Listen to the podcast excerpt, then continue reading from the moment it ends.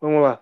Eu vou começar então querendo saber de você qual a importância do primeiro contato da criança com o cavalo, com o animal. Qual a importância desse primeiro contato da criança com o animal antes dela começar a fazer o tratamento em si da ecoterapia? Perfeito. Vamos lá, o, o, o, o Christian. Tem um senhor americano chamado Monte Roberts, que hoje, inclusive, comemora 65 anos de casado, né, cara? Então, olha quanto tempo. E ele é conhecido mundo afora como o homem que ouve cavalos, né?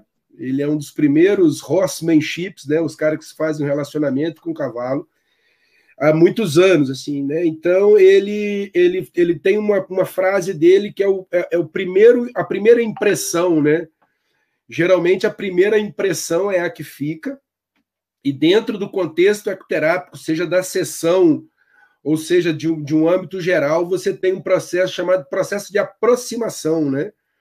É onde você vai é, realmente gerar essa primeira, essa primeira impressão, esse primeiro contato, essa primeira vertente, tanto psicológica, física, diria até espiritual, né?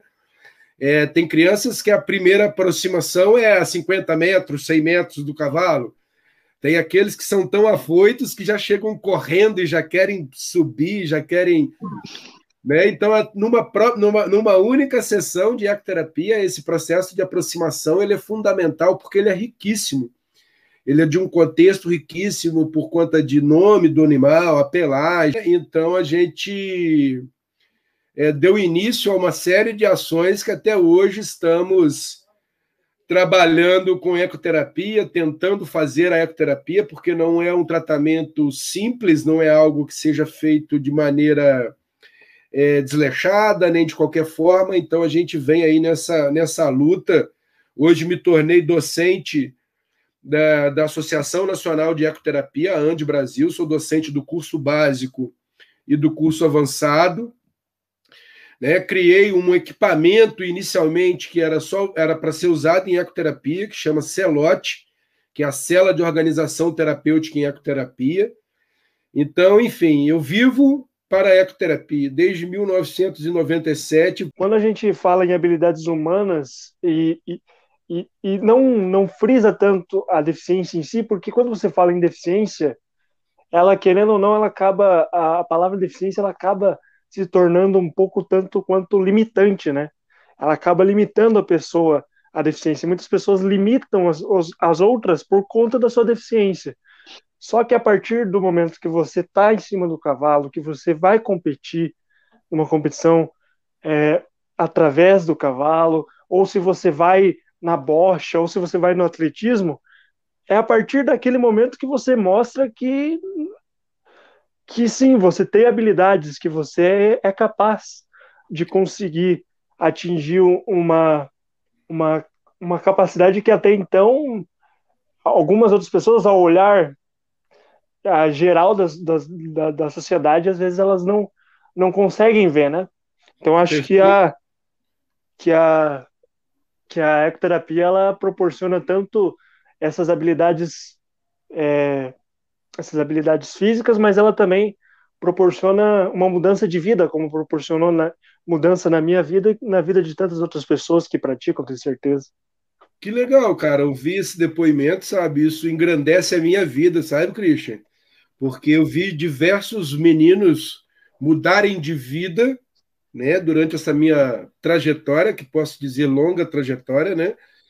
É, então eu, eu vi muitos meninos durante a minha vida toda serem transformados, as vidas terem as suas vidas transformadas, assim como a sua, né? E isso isso só me enche de alegria saber que principalmente, né, que no Brasil a gente vem desenvolvendo a ecoterapia de maneira brilhante, assim, com profissionais com profissionais de excelência, então pessoas comprometidas, pessoas que, que dedicaram uma vida inteira à ecoterapia, muitas das vezes sem remuneração adequada. É, é, é, é... Hum, durante, e durante essa pandemia, como é que você fez para atender os clientes?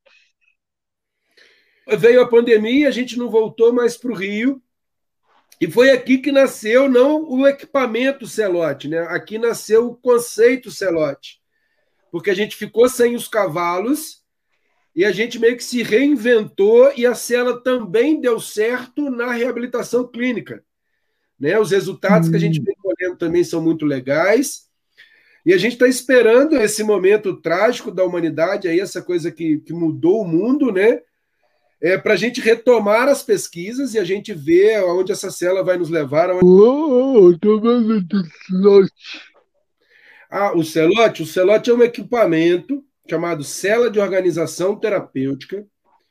Né? É, esse equipamento ele foi desenvolvido em 2016 né? Em 2016, a gente desenvolveu esse, esse, esse equipamento e a gente vem aplicando ele tanto na ecoterapia quanto na reabilitação clínica.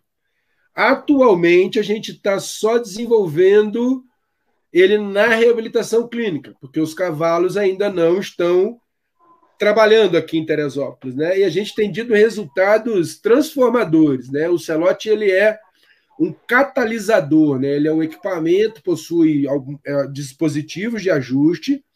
O que a gente promove é a adequação da postura da criança por uma coisa chamada de integração de reflexos primitivos, para que a gente possa potencializar o desempenho funcional da pessoa, seja ela paralisada cerebral, seja ela com autismo, síndrome de Down. Então a gente tem conseguido um grande resultado aqui nós estamos indo já para a oitava, para a décima criança em atendimento dentro do conceito Celote. Ora, Olha aí.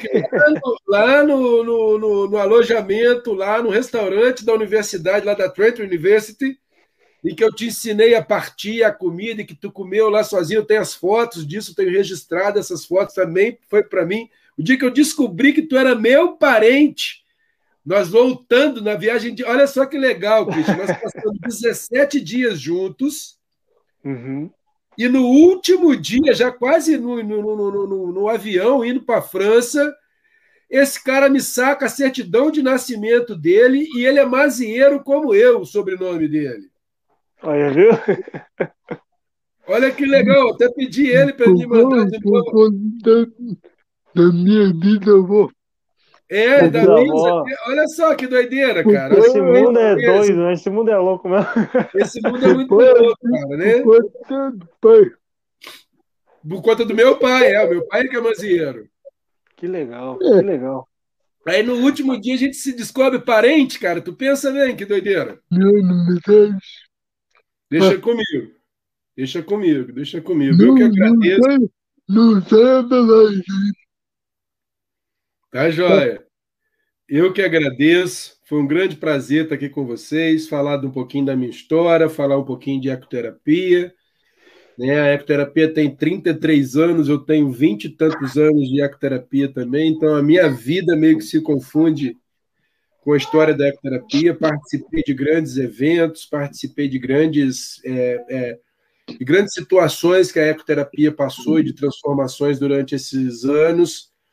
Então, é, fico muito grato a todos da ecoterapia que, que, que estão conosco, que fizeram parte da minha história, né, que, que irão fazer, né, que estão fazendo parte da minha história. É, queria agradecer demais a vocês dois aí pelo, pelo, pelo momento e dizer que estou à disposição. E como é que é lá? Vamos, como é que fala aí? Tem que inscrever no canal, clicar lá, né, dar o like isso aí, isso aí. Tu tá aprendendo já, tá aprendendo. Já tô aprendendo, né? São 200, são 200... 200 inscritos, 200 vai ter o sorteio da camiseta. E